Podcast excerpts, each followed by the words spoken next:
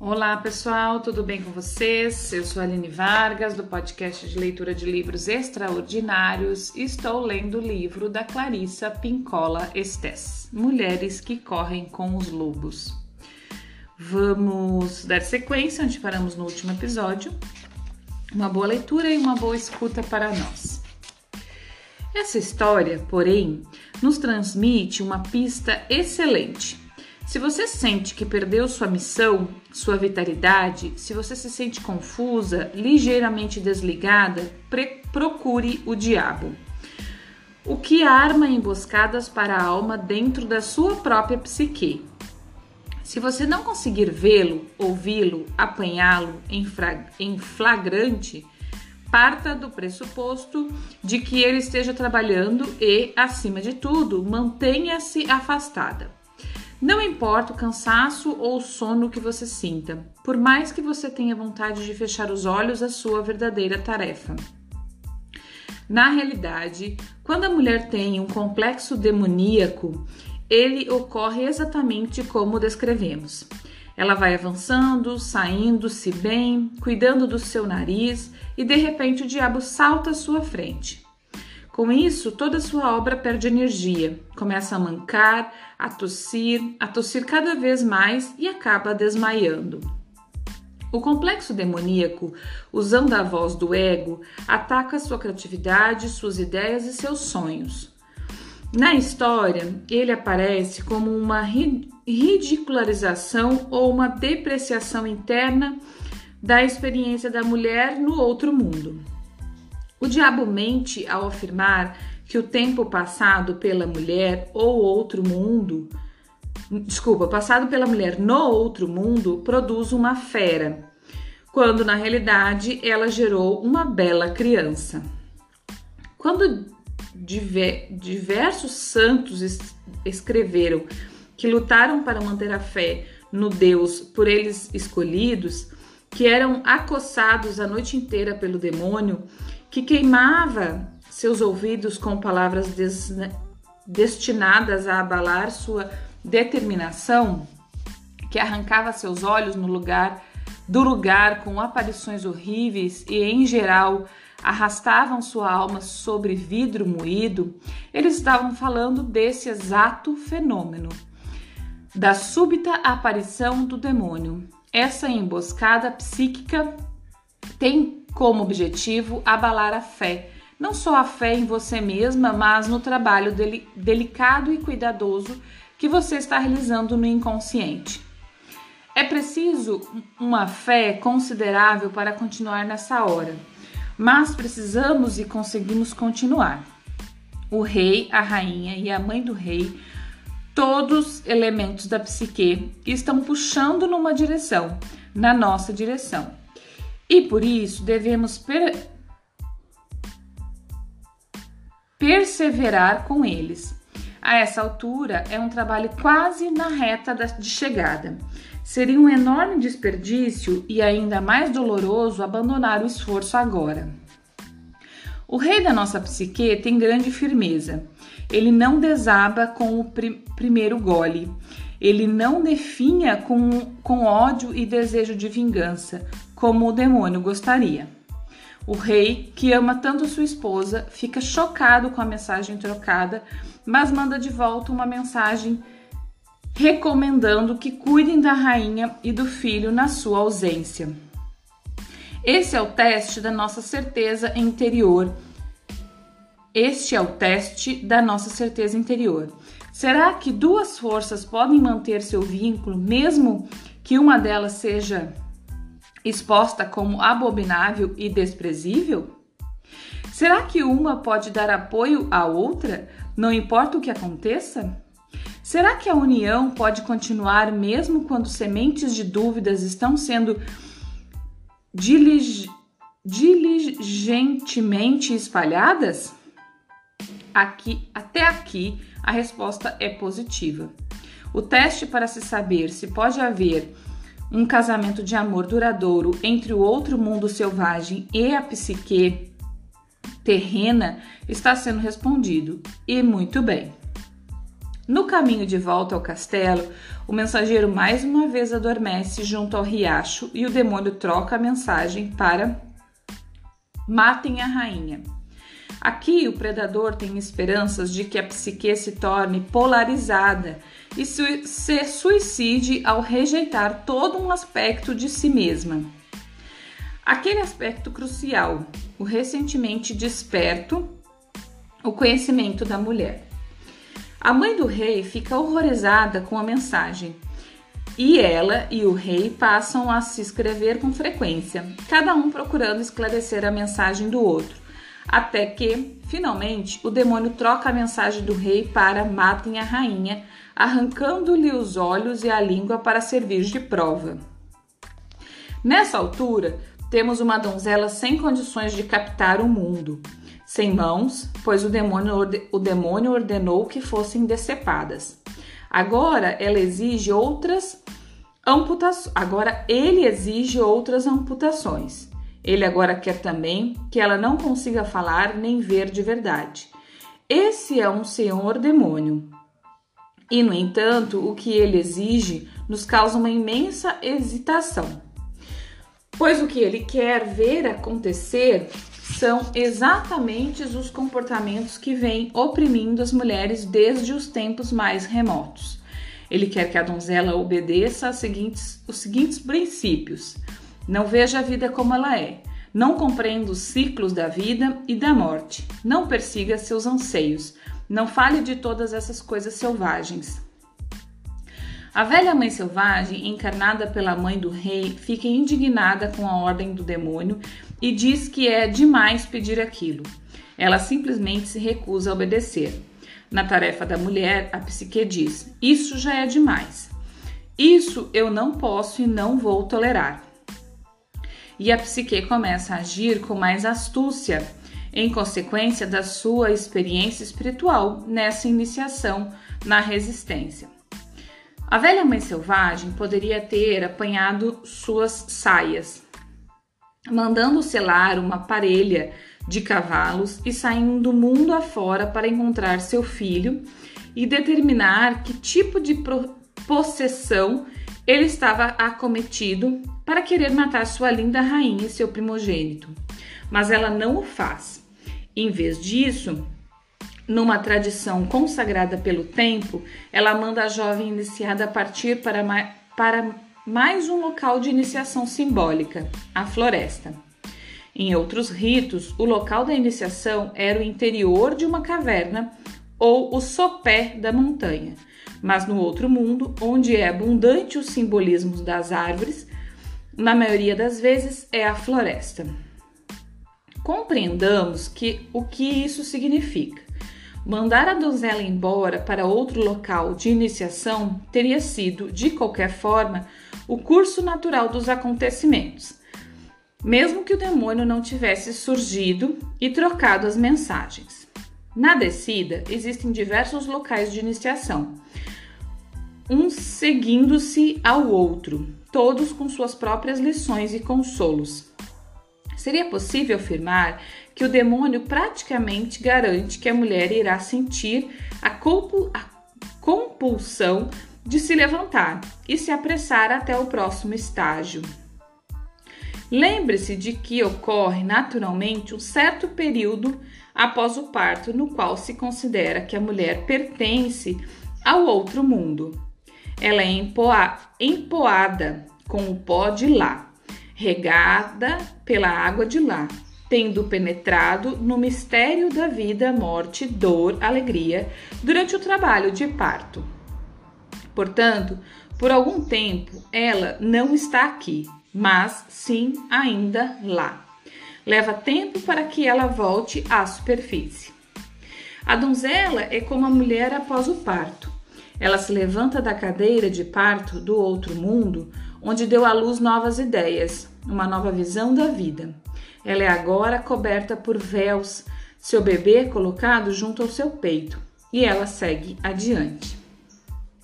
Na versão da história das, da donzela sem mãos, dos irmãos Green, o recém-nascido é do sexo masculino e se chama Triste.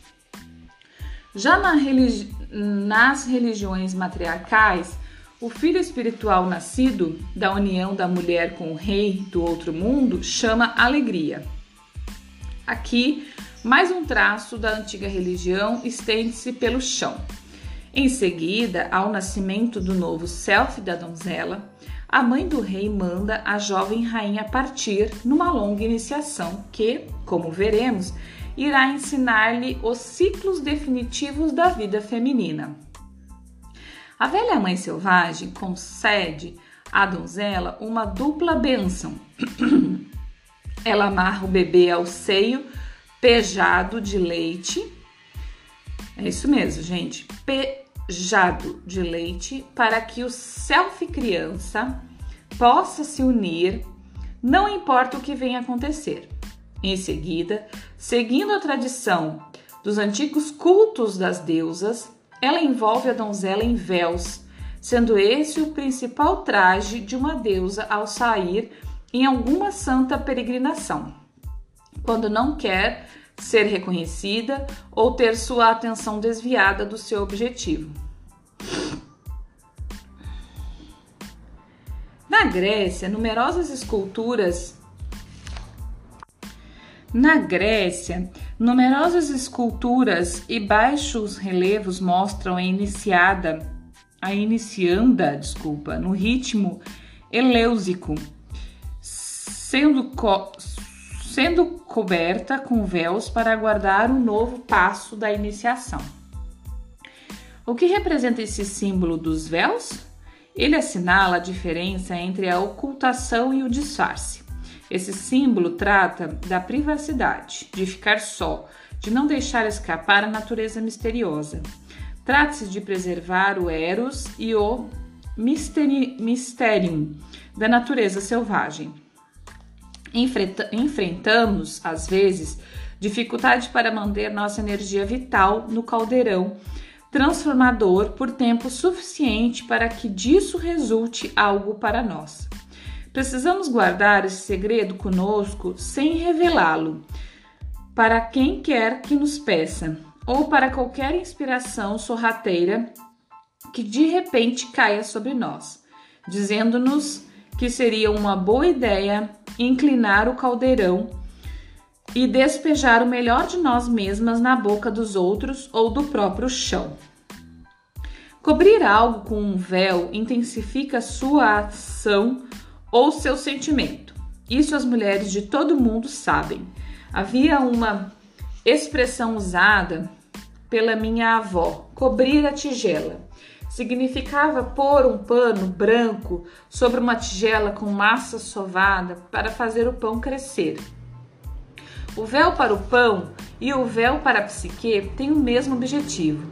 Existem um poderoso fermento na alma das mulheres durante sua descida ocorre nelas uma forte fermentação. Ficar por trás de véus aperfeiçoa nosso insight místico. Desse ponto de vista, todos os seres humanos parecem diáfanos. Todos os acontecimentos, todos os objetivos têm a cor que teria ao amanhecer ou num sonho. Na década de 1960, as mulheres costumavam cobrir-se com o próprio cabelo. Elas deixavam crescer longas cabeleiras, passavam o cabelo a ferro e usavam como uma cortina, como um meio de encobrir o rosto, como se o mundo estivesse aberto demais, nu demais, e o cabelo pudesse isolar o frágil selfie de cada uma. Há uma dança no Oriente Médio com véus. E é claro que as muçulmanas modernas usam véus.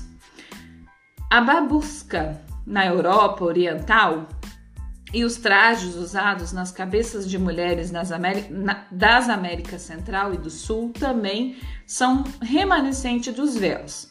As mulheres da Índia usam véus naturalmente, da mesma forma que as africanas.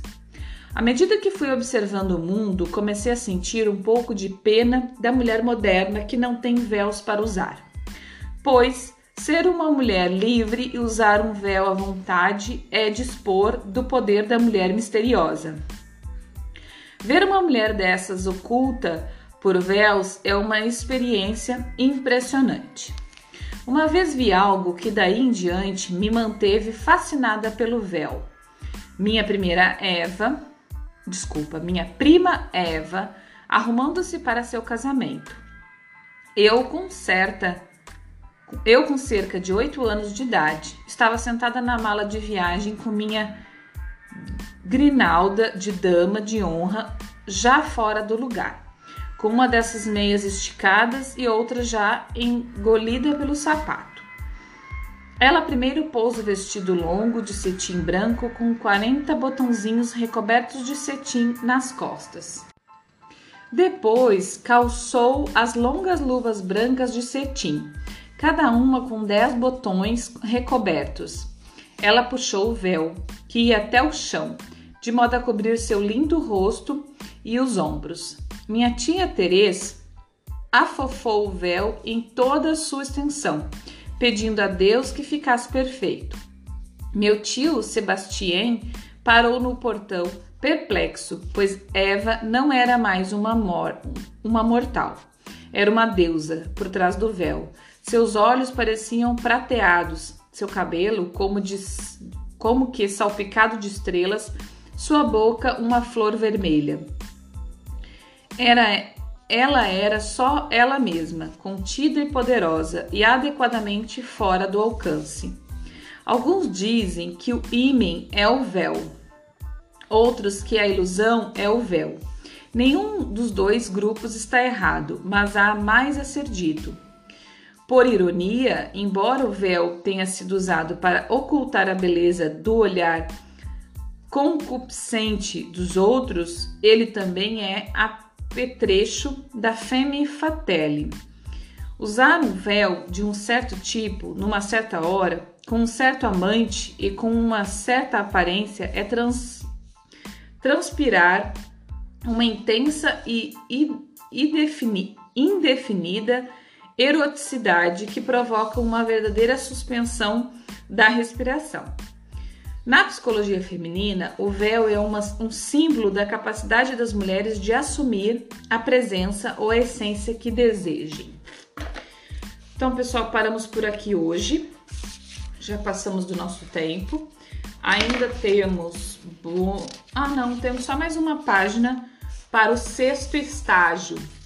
No sexto estágio, temos o rei da mulher selvagem, o reino da mulher selvagem certo? Então falta uma página para a gente começar é, o sexto estágio. Por hoje é isso. Muito obrigada por quem está aqui acompanhando comigo, por quem segue aqui nesse, nesse livro longo, mas assim surreal, inspirador, é, instigante informativo, transform... ah, tudo que tudo, tudo, tudo, tudo é, é, de bom e de ruim, né? Porque a gente quando começa a fazer um caminho, um caminho de consciência, tem coisas que não são boas de ver.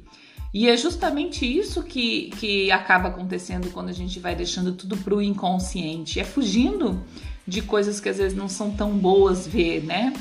é, não é tão agradável a gente ver como que nós mulheres viemos sendo criadas e como a sociedade veio nos calando, né? É, é, todo esse patriarcado e várias coisas que a gente mesmo veio fazendo com a gente por acreditar que tavam, estavam certo, enfim, tem muita coisa que, que a gente vai tirando os véus, né? Mas esses véus não são tão bons, né? não eram véus de, de, de pureza ou de, né, de, de, de mistérios, eram véus é, negros, né? Véus aquele onde nos cobriam totalmente. Eu digo que uma lona, nem dá para dizer que é véu, né? E quando a gente vai tirando, vai desfazendo essas camadas, né? É, tem momentos que não é fácil, tem momentos que a gente se depara com escolhas, ou com processos da vida da gente que é doloroso e que para a gente sair deles a gente precisa de uma enorme coragem, de uma enorme força, de uma enorme conexão com nós mesmas, né? E olhar para algumas coisas da gente, da vida, é, nos coloca na responsabilidade, porque é, é bem isso mesmo, é a gente que tem responsabilidade da nossa vida. Mas enfim, com tudo que tem de bom e de ruim, esse livro é excepcional, né? É, eu agradeço você que está aqui comigo nessa jornada. Mais uma vez eu falo, se você quiser mandar qualquer mensagem agradecendo, reclamando, e como eu disse, né, essa reclamação, essa crítica com amorosidade, com respeito, é muito bem-vinda. E ou mandar sua história, suas dúvidas, o que, que o livro te ajuda ou não, enfim, o que você quiser. Temos dois canais. É, eu prefiro que seja o e-mail, porque lá você pode se prolongar o quanto quiser, escrever. Então é alinevargas.hotmail.com. Esse Aline é com Y no meio e Y no fim, então é Aline, Aline, né? E é, o Instagram, que é Espaco Lua. Esse Lua é L-H-U-A. Ok? Muito obrigada, até o próximo episódio.